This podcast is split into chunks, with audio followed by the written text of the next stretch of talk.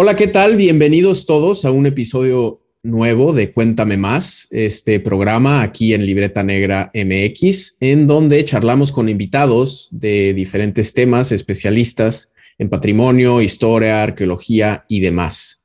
Eh, los invitamos a todos que si aún no lo hacen, nos sigan en nuestras redes sociales, nos encuentran como Libreta Negra MX y también nos pueden apoyar en Coffee y PayPal. Mi nombre es Daniel Salinas Córdoba y hoy tenemos una súper invitada. Nos acompaña la doctora Magdalena Novoa, que ella es profesora asistente en el Departamento de Planeación Regional y eh, Urbana de la Universidad de Illinois en Urbana-Champaign. Y ella nos va a estar contando sobre sus investigaciones en torno al patrimonio en su natal Chile y también en otros lugares de Latinoamérica. Su trabajo es muy interesante porque eh, se centra en las intersecciones de la preservación histórica y la justicia social, las políticas del patrimonio cultural y la memoria, el género y la desindustrialización. También toca temas como el activismo, la organización social y los enfoques alternativos de planificación. Esto en Chile y también, como mencionábamos, en otros lugares de América Latina. Eh, bienvenida, Magdalena, un gusto tenerte con nosotros. Muchas gracias por la invitación, Daniel. Un honor. No, gracias a ti por, por, aceptar la invitación y pues acompañarnos para que nos cuentes un poco eh, sobre este trabajo que realizas.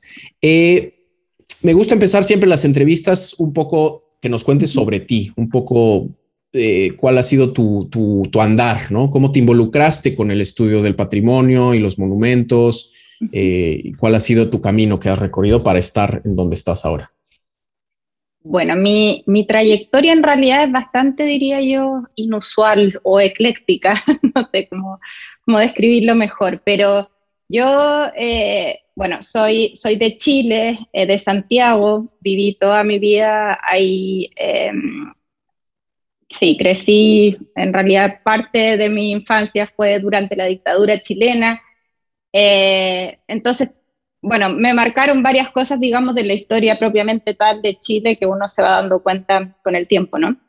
Eh, pero yo eh, partí mis estudios, estudié arte y me dediqué a ser artista durante unos cinco años más o menos. Eh, pintaba, también hacía intervenciones en el espacio público y yo creo que la experiencia de trabajar en la calle me dio como una perspectiva distinta de lo que realmente quería dedicarme. Sentía, si bien me gustaba mucho el arte y, creo que fue, ha sido fundamental para lo que hago hoy, en día esa enseñanza, eh, me faltaba eh, trabajar con gente mm. y, poder enfocar más eh, el trabajo artístico como con un objetivo social, en el fondo.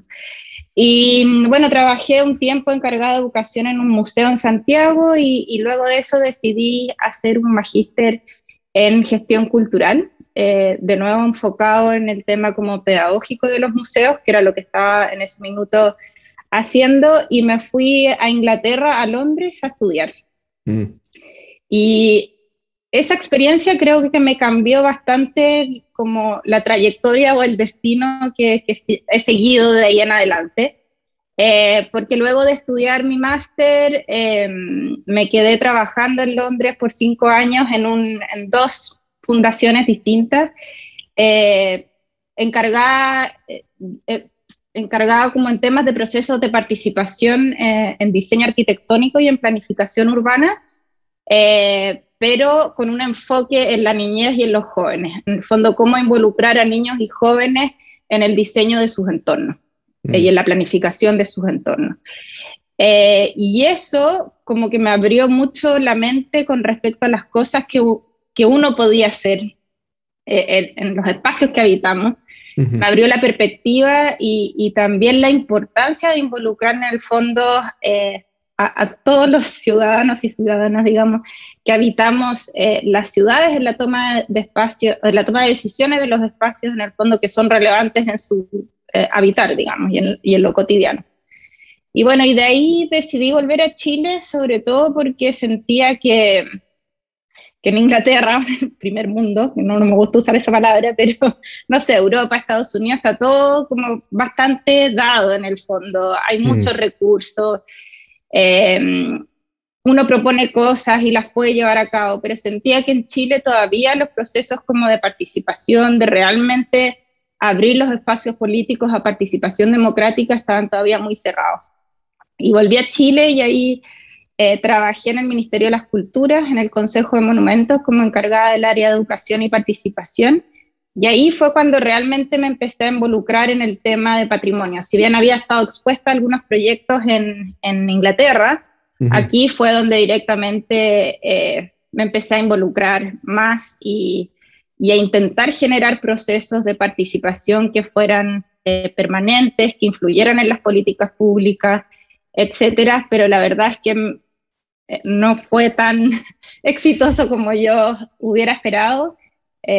Sobre todo porque, bueno, trabajé cinco años en, en, el sector público y me di cuenta que todavía en Chile estábamos muy eh, dependiente de los gobiernos de turno para poder realizar programas eh, que realmente incluyeran de forma vinculante a las comunidades.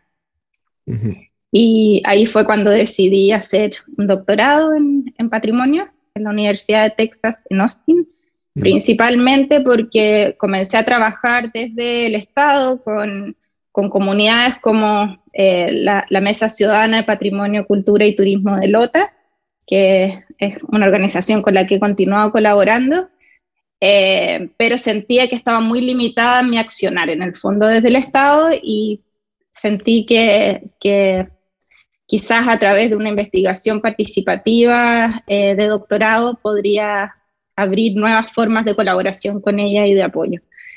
Y, bueno, y después de eso, eh, de mi doctorado, que como te decía, se enfocó en realizar una investigación colaborativa, no solamente con esa organización, sino con otras también, em, acepté un trabajo aquí en la Universidad de Illinois y ahora estoy acá haciendo clases, pero también continuando mi investigación de carácter eh, colaborativo. Ok, ok. Eso es un resumen. Sí, no, pero un, poco, pues como dices, por diferentes caminos, eh, eh, probando, digamos, bueno, probando y trabajando, haciendo diferentes campos, diferentes áreas. Eh, y eso, bueno, justo antes de empezar a grabar lo que comentábamos, ¿no? De, la transdisciplina, que creo que sí caracteriza mucho, pues, tu trabajo y tu trayectoria, como nos cuentas. Y ya que mencionaste a, Lota, ¿no? Lota es, un pueblo minero en Chile. Eh, y cuéntanos un poco de, esta, eh, pues estas investigaciones, lo que tú has llamado el patrimonio insurgente de, Lota, ¿no? ¿Qué nos dice este ejemplo de, las formas en las que se construyen los conceptos de patrimonio y también de las tensiones que hay, eh, pues entre los diferentes actores involucrados? Por ejemplo, pues como bien mencionas, el gobierno, organizaciones civiles, el turismo y la ciudadanía, digamos, de a pie, ¿no? ¿Cómo, ¿Qué nos puedes decir de, al respecto? Sí, eh, bueno, este concepto de patrimonio insurgente eh, nace en el fondo justamente de, mi experiencia más bien profesional en el Estado en Chile, en que eh, veía que en el fondo había una fluidez en la forma en que las comunidades em, trabajaban para lograr, eh, por una parte, ampliar lo que entendemos por patrimonio, que, si uno se ajusta como a la, a la, legislación patrimonial en Chile es muy canónica, muy europea y muy eh, cerrada en el fondo, y por otra parte, para poder también eh, abrir espacios de, participación política en la toma de decisiones sobre el patrimonio que en el fondo eh, las personas consideran relevante y que no necesariamente calzan en estos cánones eh, tradicionales, que, imponen en el fondo la institucionalidad gubernamental y el conocimiento experto, etc. entonces, leyendo en el fondo, eh, encontraba distintos conceptos de, patrimonio alternativos, patrimonio subalternos, principalmente derivado de los estudios críticos de patrimonio, que ha sido súper importante eh, como inspiración y como, eh, como para informar lo que hago en el fondo, pero sentía que no, ninguno de los conceptos realmente definía lo que yo estaba viendo, porque siempre eran conceptos que un poco como que eran binarios en cuanto como que estaba lo alternativo por una parte y estaba el Estado, lo autorizado por otra parte. Pero yo veía que estas comunidades ocupaban diferentes espacios que a veces eran autorizados, eh, espacios de participación o conceptos incluso, eh, y otras veces eran inventados por ellos mismos o por ellas mismas. Eh, entonces, por eso nació esta idea de patrimonio insurgente que se inspira en la idea de planificación insurgente, eh, desarrollada por Faranak Mirastad, que es una profesora de planificación urbana, de hecho, colega ahora mía, eh, y que, en el fondo define esta manera de, actuar y se enfoca mucho en la acción de los grupos organizados de base que no calzan necesariamente con, un, con una resistencia solamente al Estado, sino que también trabajan en formas más fluidas. Em, entonces me refiero con esta idea de, patrimonio insurgente justamente a las acciones de preservación patrimonial iniciadas por grupos eh, o organizaciones de base con el fin de desafiar eh, formas y conceptos canónicos de entender el patrimonio y a la vez proponer nuevos conceptos patrimoniales como también nuevas estrategias eh, políticas para incluir actores que tradicionalmente han sido marginados eh, de las esferas de poder en la toma de decisiones. Eh, entonces, como te decía, se caracteriza por esta fluidez en tanto estos grupos ocupan tantos espacios formales o oficiales de participación como no oficiales o informales de participación y muchos eh, he visto también que eh, se inspiran en inventar estrategias en la memoria colectiva que tienen de organización social. Mm. Em, y eso, bueno, la, mesa de patrimonio de Lota fue la que principalmente inspiró eh, este, este concepto o marco teórico en el fondo que he desarrollado, pero pero lo vi, o sea, lo he visto en otras organizaciones en Chile y en Latinoamérica y de hecho trabajé durante cinco años bastante con, con otras dos eh, organizaciones en Chile como para comparar eh, de qué manera se generaban estos procesos. Em, y en cuanto a las tensiones, bueno, yo creo que depende del contexto, pero lo que he visto principalmente, bueno, en, en Chile, las tensiones están bastante enfocadas en no solamente en, cómo entendemos el patrimonio o qué es legítimo de, preservar en el fondo, sino principalmente en, abrir espacios para que otras voces puedan eh, definir qué es lo que es importante de preservar. Y, a esto no me refiero solamente a incluirlas como en procesos que ya están prehechos o predeterminados, sino que realmente negociar el poder y los espacios de toma de decisiones para que las personas normales y corrientes en el fondo puedan influir. Y, ahí creo que por la estructura económica y política que tiene Chile, que eh, tiene eh, una base neoliberal bastante radical, eh, el Estado trabaja siempre muy acoplado con eh, las instituciones privadas, que en el caso del patrimonio generalmente son agencias de turismo o fundaciones sin fines de lucro, pero que en el fondo eh, no son tan sin fines de lucro en el sentido de que eh, se sustentan bastante en, el Estado para funcionar, digamos. Y eso es a, a, costas, digamos, de los beneficios que pueden podrían tener comunidades en cuanto a gestión comunitaria del patrimonio o del turismo. Y generalmente esas mismas instituciones privadas son las que tienen voz al momento de decidir o de opinar políticamente sobre el destino de un entorno que, que, puede, que puede, ser muy importante para una comunidad, pero que la comunidad puede tener una visión distinta a la del Estado o de las instituciones privadas. Entonces yo creo que en esa negociación de poder es donde está principalmente las tensiones y que lo vemos reflejado no solamente en patrimonio, sino que en otras dimensiones políticas que, que, están ocurriendo en Chile y en Latinoamérica, yo creo. Claro, claro, sí. Y un poco como aterrizando este, pues sí, marco teórico, digamos, de todo lo que nos comentabas de, del patrimonio insurgente y pues sí, la negociación que hay, las tensiones, las... Eh, y el, actuar de, las comunidades. Un poco eh, en el caso de Lota, que es pues, uno de los que nos comentabas, has estudiado, ¿cómo, cómo, se no, ¿cómo se ven estas acciones del patrimonio insurgente que nos comentabas? Algunos ejemplos como para aterrizarlo en un caso específico con ejemplos específicos. ¿Nos puedes compartir? Sí, por supuesto. Eh, mira, Lota, como tú comentabas, eh, era una, eh, una ciudad minera del carbón que fue muy importante para el desarrollo, bueno, capitalista del país en el siglo XIX. fue muy importante también por la historia que tiene de los movimientos sindicales y, y de lograr derechos sociales y laborales durante el siglo XX pero también que sufrió mucha represión durante todo el siglo XX eh, en distintas dictaduras que, sucedieron en Chile por la orientación en el fondo eh, política de los lotinos y lotinas que en el fondo se alineaban con el Partido Comunista, Socialista, etc.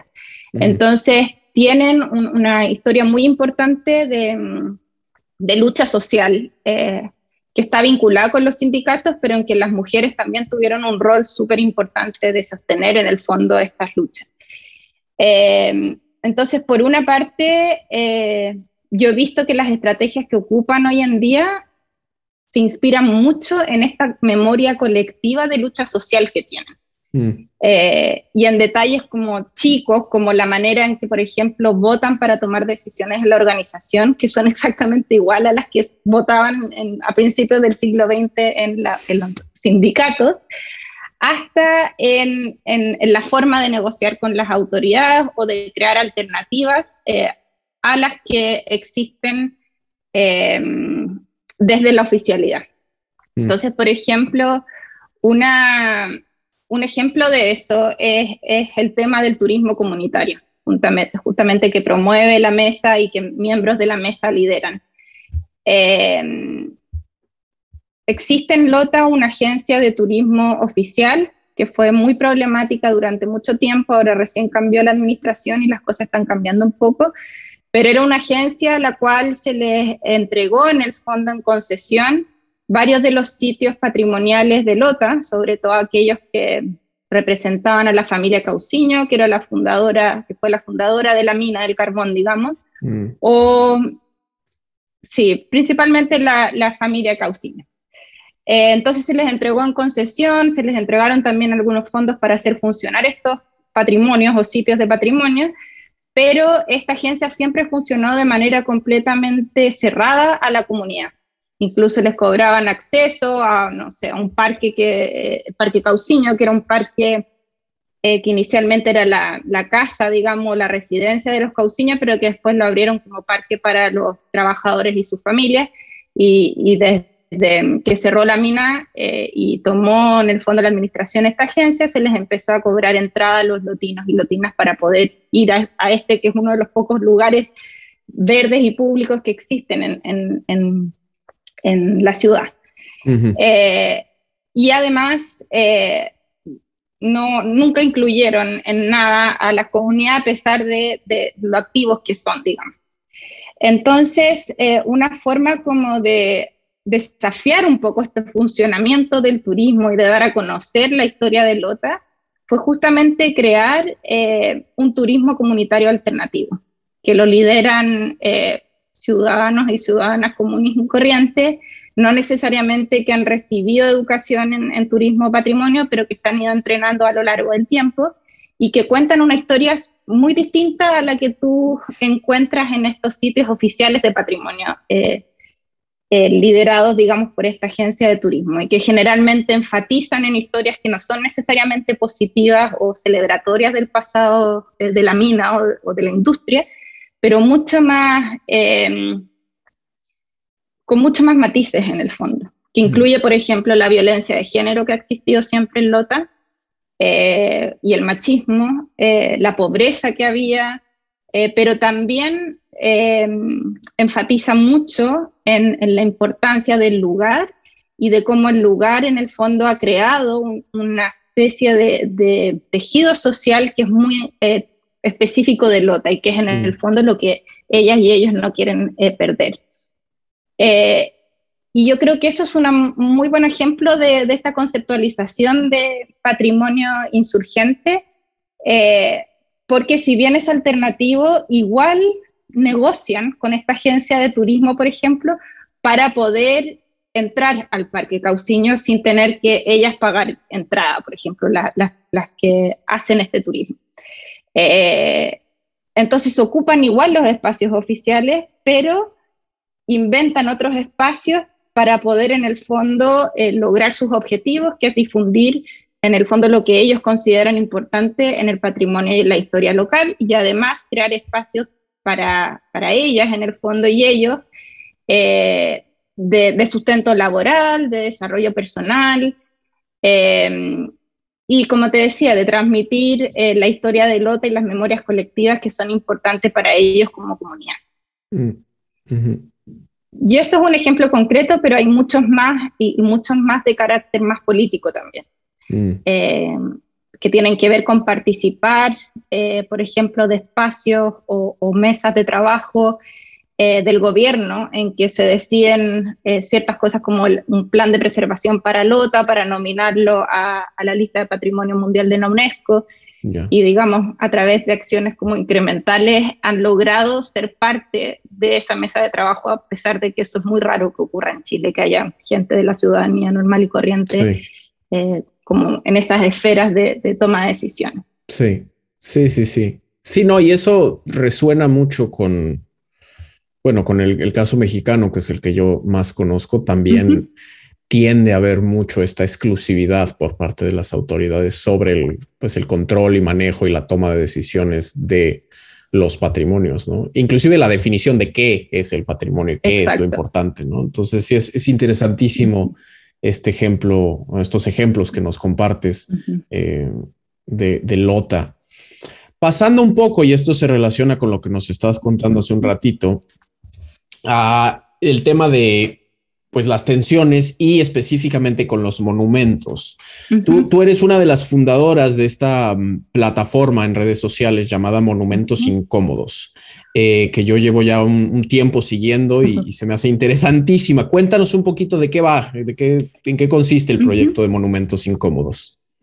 Bueno, Monumentos Incómodos es un colectivo eh, que formamos parte profesionales, académicos, activistas, etcétera, eh, todos con un interés en patrimonio, pero de distintas disciplinas. Hay artistas, historiadores, eh, gente que no se define con una disciplina como yo, eh, etcétera, trabajadoras sociales también. Y esto nació a raíz del de el estallido social del 2019, en octubre del 2019 en Chile, que empezamos a ver en el fondo todas estas acciones de intervención en monumentos y desmonumentalización, eh, tanto en Santiago como a lo largo eh, de Chile.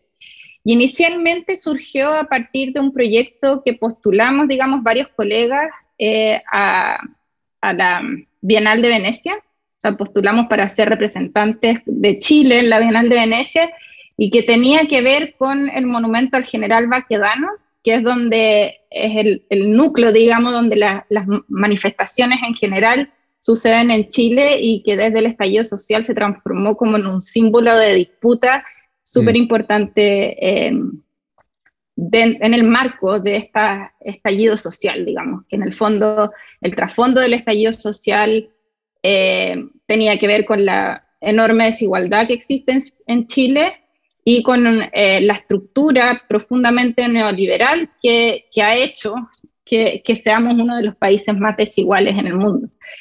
Em, entonces, bueno, postulamos este proyecto. El proyecto era la idea de llevar el monumento a la Bienal de Venecia y crear en su plinto em, una especie de espacio para que la gente se manifestara o participara de la manera que quisiera, digamos, y eso transmitirlo en Venecia. Eh, el lugar donde está este monumento se llama Plaza Italia, se llamaba Plaza Italia. Mm. Entonces tenía también como una relación metafórica. Bueno, no, no quedamos seleccionados, pero eh, seguimos con esta idea de eh, crear un debate en torno a esta estas intervenciones que estamos viendo que obviamente la prensa y las autoridades, etcétera, las han definido como vandalismo, acciones de violencia, pero que para nosotros tenían que ver justamente con una forma de cuestionar y de, y de proponer otras formas de patrimonio o de conmemoración pública. Entonces creamos esta plataforma que hasta ahora ha sido principalmente en redes sociales, que es una especie de archivo y de, y de plataforma de discusión sobre eh, la conmemoración pública en Chile y en el mundo.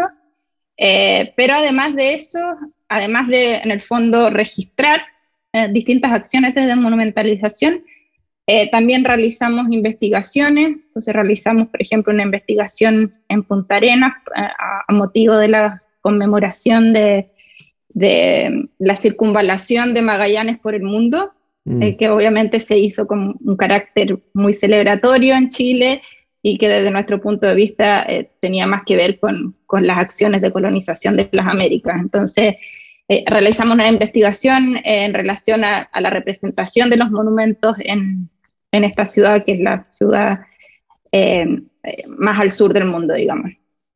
Y también hacemos acciones en el espacio público, como eh, una acción que hicimos antes de la votación del de, el proceso constituyente en Chile, que derivó en el fondo las manifestaciones en, en, la, en, la, necesidad de crear una nueva constitución, porque hasta ahora estamos reguladas por la constitución del dictador Augusto Pinochet. Mm. Y en uno de los eh, monumentos que habían sido eh, intervenidos, desmonumentalizados en realidad al colonizador eh, Diego de Almagro, subimos a diferentes mujeres que estaban de candidatas a, la convención constitucional.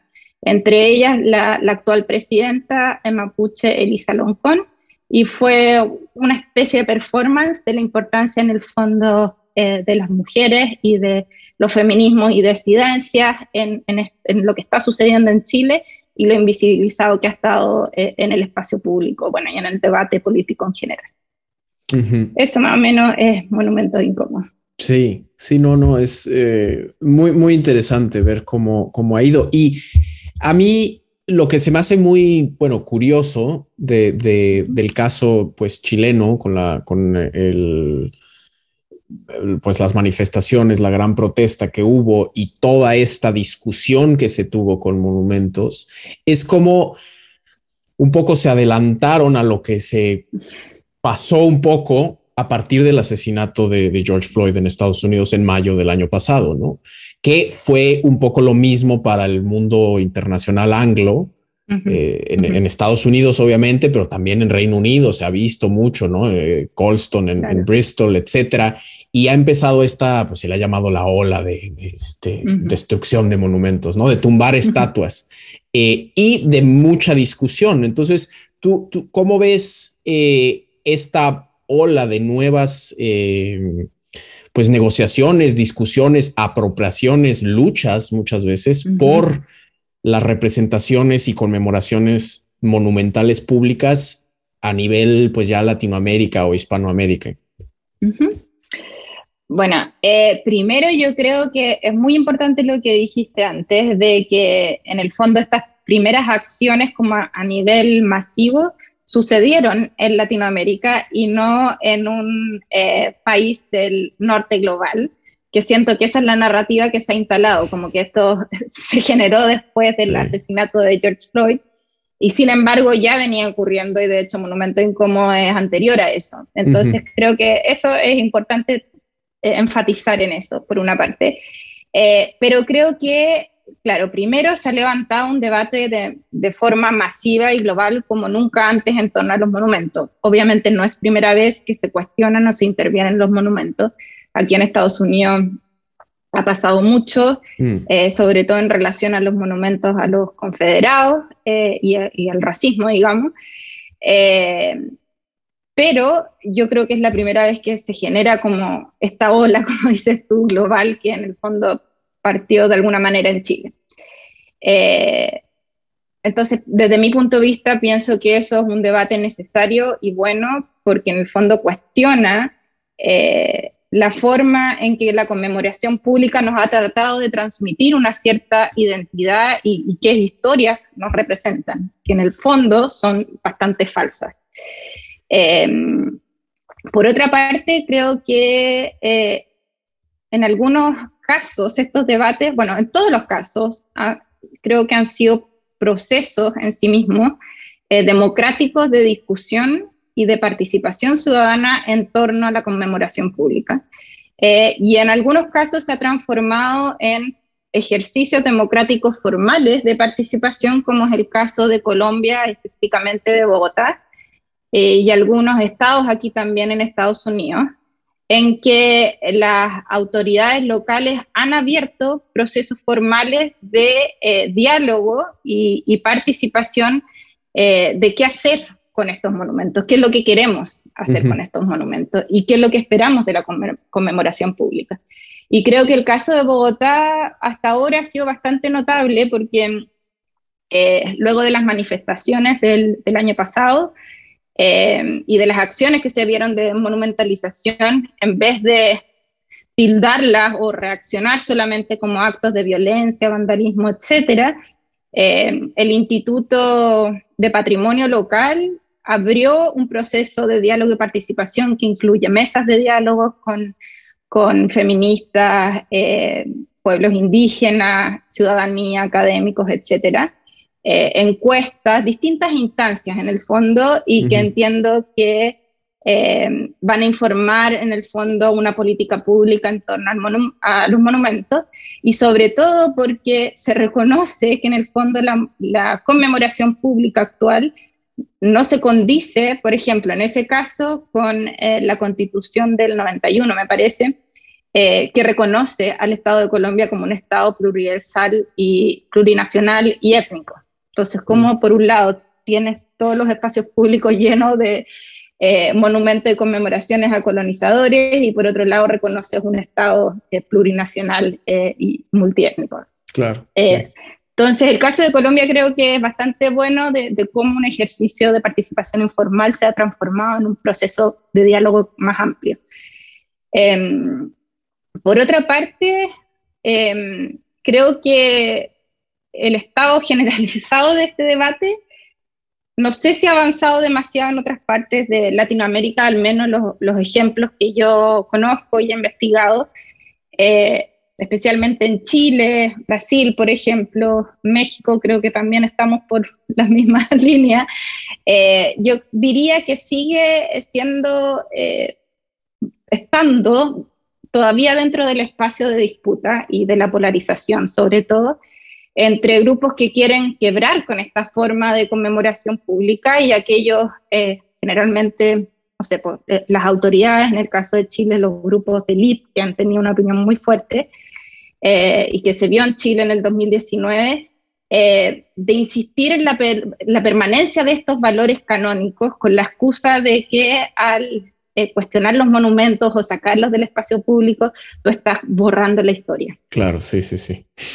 y, y, no han, como que no, no han creado ningún espacio ni siquiera para dialogar al respecto. Mm. Y yo creo que a mí lo que me parece bastante interesante y simbólico de alguna manera es la estrategia del borrado. Como en Chile, por ejemplo, pasó mucho en que se, intervenía este monumento que te hablé al general Baquedano u otros, y al otro día eh, aparecía entero pintado de nuevo, porque las autoridades locales, la intendencia, mandaba que lo pintaran de nuevo.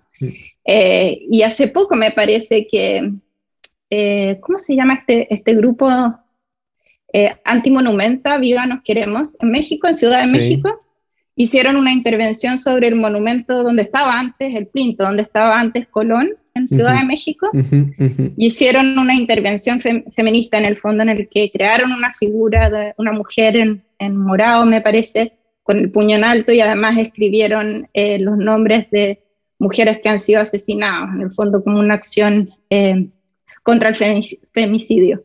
Y al otro día eh, las autoridades pintaron, sacaron la figura que ellas habían puesto y pintaron los nombres eh, que, habían puesto en las vallas, me, parece. Eh, en Chile pasó mil veces lo mismo. Entonces, esta, esta idea de borrar, de cubrir, que, que, sucede como desde las esferas autorizadas, digamos, que, que cuidan el patrimonio, eh, cuidan entre comillas, eh, creo que es un gesto muy metafórico de la estrategia que se ha ocupado desde la colonización de imponer valores y formas de ser y conocer el mundo que son europeos y que son dominantes en el fondo y que el, el, objetivo final es oprimir eh, a, las voces disidentes, ¿no? Eh, y eso lo digo porque el discurso en el fondo que justificó la colonización eh, de América fue justamente el que el continente estaba vacío, que en el fondo estaba la tierra disponible para la conquista, ¿no? Porque no había nadie. Y en ese sentido borró todos los cuerpos, eh, todas las historias, todas las memorias, todos los paisajes, prácticas, tradiciones, que, o intentó borrar, porque no las ha borrado, intentó borrar eh, todo lo que aquí existía. Y entonces me parece que, que esta insistencia en borrar y volver a lo que había de ciertos grupos refleja de alguna manera esa lógica. Eh, y por eso digo que creo que en, gran parte de Latinoamérica todavía eh, la idea de la conmemoración pública, los monumentos siguen este espacio de disputa y polarización de quienes no quieren ceder poder y, aquellos que, y aquellas que están intentando conquistar estas esferas. Sí. Y sí, y bueno, específicamente en Chile creo que estamos en un momento crucial porque estamos en el proceso constituyente eh, en el que la idea justamente dejar atrás la constitución de Pinochet y, formar un Estado plurinacional. Eh, y creo que esta conversación sobre el patrimonio y su representación y su práctica eh, tiene que estar dentro de, de, la discusión de la Constitución, porque como puse el ejemplo de Colombia antes, no podemos declararnos de una manera, pero en la práctica eh, o sea, tener un discurso y en la práctica no seguir ese discurso. Claro. Claro, sí, sí, esas contradicciones que, que se ven en, yo creo, en muchos lugares, ¿no? Sí, el, el porque a final de cuentas, sí, la, estas prácticas eh, colonialistas, pese a las independencias eh, latinoamericanas, pues continuaron por parte de los, de los estados herederos de, ¿no? Entonces, y sí, sí hay, hay muchos casos en, pues, de, este tipo en México. Sí, claro, esto que mencionas en la, en la glorieta de Colón. Hace unos años también fue muy eh, sonado eh, la intervención que le hicieron al Ángel de la Independencia, bueno, a la base del Ángel de la Independencia también en, Reforma, que fue lo mismo. Borraron todo ese registro, ¿no? Eh, porque el monumento vale más que la protesta o que lo que sea que se quiere conmemorar o antimonumentalizar, digamos. Y, y, sí, sí, es, está habiendo muchas discusiones, pero yo, yo estaría de acuerdo sí en decir que falta todavía aterrizar muchas de estas discusiones en cuestiones ya más, pues sí, democráticas, más formales y más productivas, porque ahorita siento, como bien mencionas, es mucho, y esto yo creo que no solo en Latinoamérica, también en el mundo anglo, en el norte global, Absolutamente, divide completamente entre los que dicen, no, ¿cómo me vas a tocar a mi estatua? Y los que la quieren tirar al río, ¿no? O sea, entonces, sí, sí, sí, sí, siento que todavía falta, es bueno que se den, yo estoy de acuerdo, pero sí. Y algo creo que es importante de enfatizar ahí, que, lo mencioné, pero creo que lo hemos visto en, en varios de los ejemplos, tanto aquí, bueno, aquí en Estados Unidos o o en otras partes de Latinoamérica y sobre todo en México, eh, es el rol de las feministas y las disidencias en, insistir en este cuestionamiento y, y, de proponer otras formas. Me acordé de las restauradoras con glitter eh, de México, no sé si las conoces, pero ellas justamente en el 2019 fueron las que crearon toda una declaración pública de la importancia de registrar y preservar eh, las intervenciones, porque esas intervenciones también son, son nuestro patrimonio en el fondo y son los patrimonios justamente que han permanecido eh, generalmente invisibilizados de la esfera pública. Eh, y creo que, bueno, en Chile también las feministas han tenido un rol súper importante de cuestionar el patrimonio y la conmemoración en los espacios públicos. Claro. Sí, no, sí, definitivamente creo que en, muchos lados de Latinoamérica, como mencionas, están llevando la batuta de, muchas de estas discusiones y de muchas de estas apropiaciones de espacios eh, públicos, porque sí, no, no es solo que los monumentos son colonialistas, también son muy, muy machistas. ¿no? O sea, se, tiene... Eh, y pues sí, sí, sí, sí, no. Em, no, pues muy bien. Vamos a, para ir empezando a cerrar y, regresando un poco a, donde empezamos, como a tus experiencias eh, eh, personales, ¿no? pues estudiando estos temas, involucrándote no solo desde lo académico, ¿cuáles han sido un poco los retos más grandes que, has encontrado en estas eh, labores profesionales, académicas, eh, registrando, estudiando todos estos temas? Yo creo que para mí justamente el reto más grande ha sido lograr, espero estar logrando, la combinación entre eh, el rol como colaborativo, comunitario, en parte activista que tengo, eh, de trabajar muy vinculadamente con las comunidades y al servicio de las comunidades, y estar ocupando también un espacio académico en un lugar en Estados Unidos eh, que es súper competitivo y en que la academia está muy regulada por las normas como mercantiles de producción en el fondo y en que no siempre o no se valoran de igual manera la contribución como tangible eh, que uno puede estar haciendo a nivel em, comunitario, cómo se valora la cantidad de publicaciones que uno saca al año.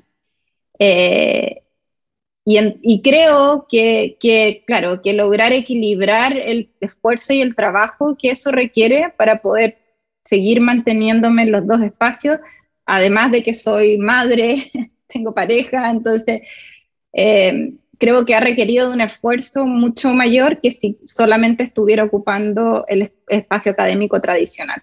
Mm. Eh, eso por una parte, y por otra parte, eh, creo que el estar acá en Estados Unidos es un arma de doble filo de alguna manera. porque claro, no estoy en Chile, pero mi trabajo y mi colaboración está siempre en Chile. Eh, entonces, eso ha sido difícil, eh, porque además Chile es muy crítico, y yo también lo soy, de Estados Unidos por la historia que ha tenido en el fondo eh, en Latinoamérica, pero al mismo tiempo, acá encuentro el espacio y los recursos para poder seguir apoyando a las comunidades con que trabajo que en Chile es mucho más eh, difícil eh, de sostener, digamos, sobre todo si uno está en el mundo académico. Entonces eso me genera como una contradicción interna que, que es un reto cotidiano, digamos, eh, pero que de alguna manera se ha matizado un poco por la pandemia porque todas las comunidades han seguido trabajando por Zoom hasta hoy en día, entonces en realidad estoy en las dos partes y eso bueno, ha requerido un mayor esfuerzo también porque no, no paro nunca los fines de semana.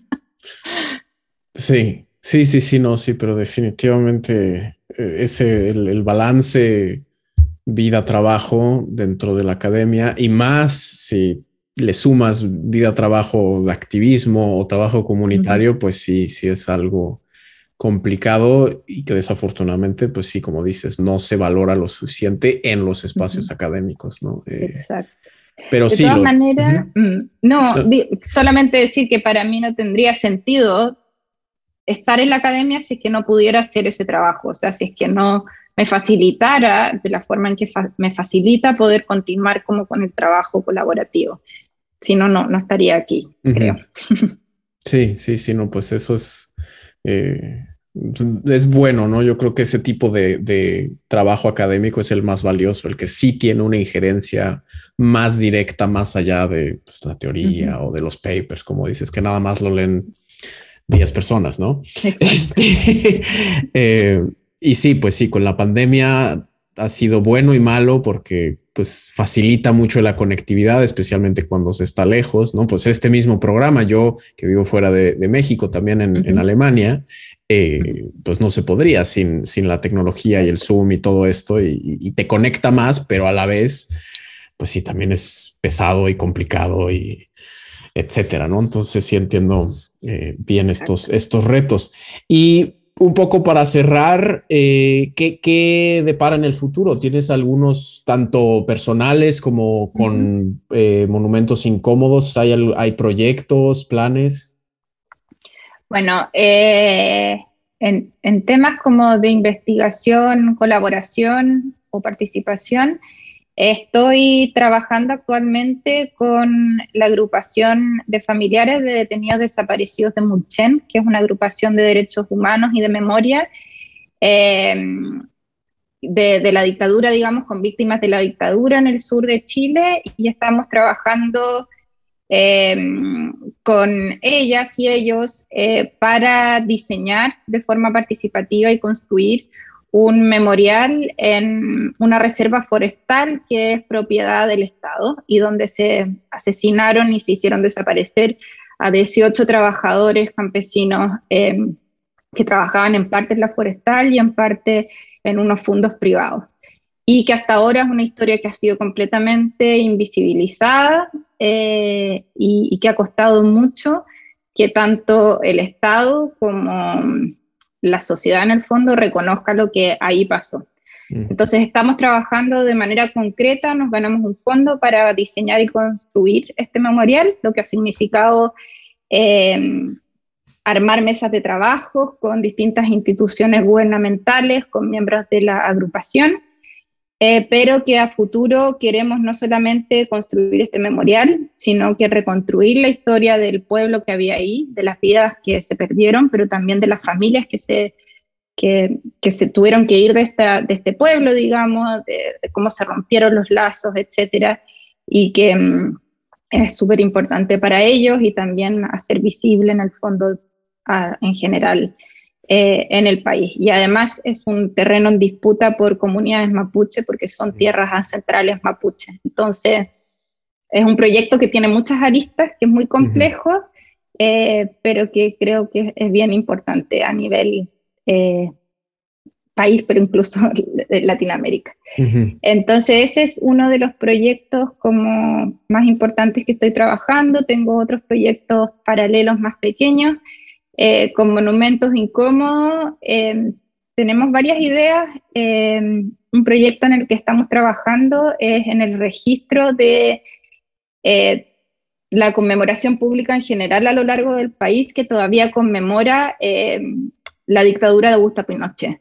Mm. sea a través de nombres de calles, de monumentos, memoriales, nombres de instituciones, etc. Entonces estamos haciendo un catastro, catastro con, eh, en el que hemos convocado la participación, digamos, de la ciudadanía para poder hacer este registro. Eh, y eso por el momento.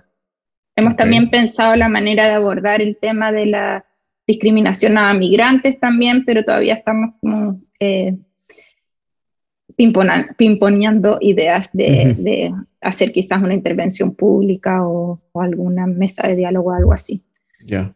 Ya, ya, ya, no, pues muy, muy buenos proyectos, muy valiosos y, necesarios. Mantendremos definitivamente eh, pues la atención a ver qué, resulta de ellos, que seguro van a ser buenos resultados, esperemos.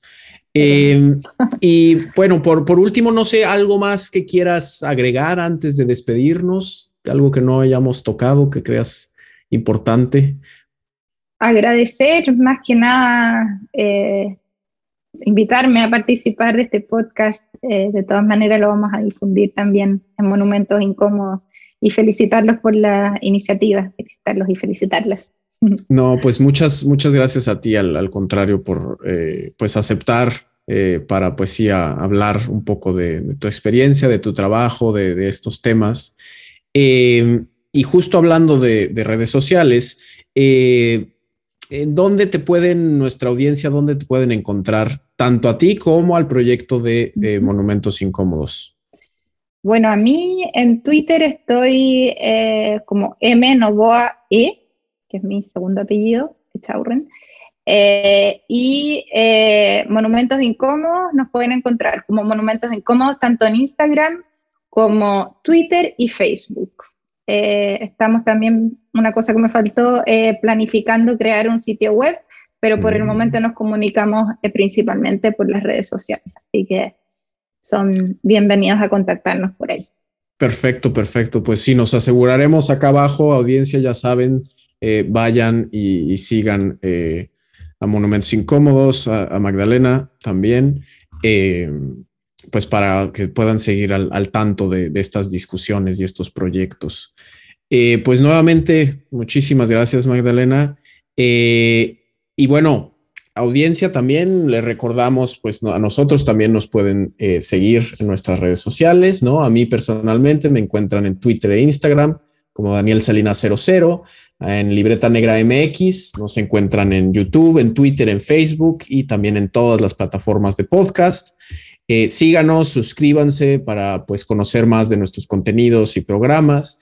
Y también, eh, si nos gustan apoyar, em, recomiéndenos. Eso para un podcast, lo mejor que puedes hacer para un podcast que, te gusta y que lo quieres ver crecer es recomendarlo. Eso no cuesta nada. alguien que creas que le puede interesar eh, algún episodio, alguno de nuestros programas, mándale el link y eso nos va a ayudar muchísimo. Si quieren ayudar aún más, eh, también recibimos eh, donaciones porque a final de cuentas somos un proyecto independiente que nos mantenemos nada más a partir de este tipo de apoyos y pueden hacerlo a través de Coffee y de PayPal. Igual todos esos links los encuentran en la descripción del episodio eh, y eso pues nos ayuda a seguir produciendo contenidos y a crecer. Y pues muchísimas gracias, muchísimas gracias Magdalena por acompañarnos. Muchísimas gracias a todos ustedes por escucharnos y nos vemos en otro episodio de Cuéntame más en dos semanas. Muchas gracias. Muchas gracias. Adiós.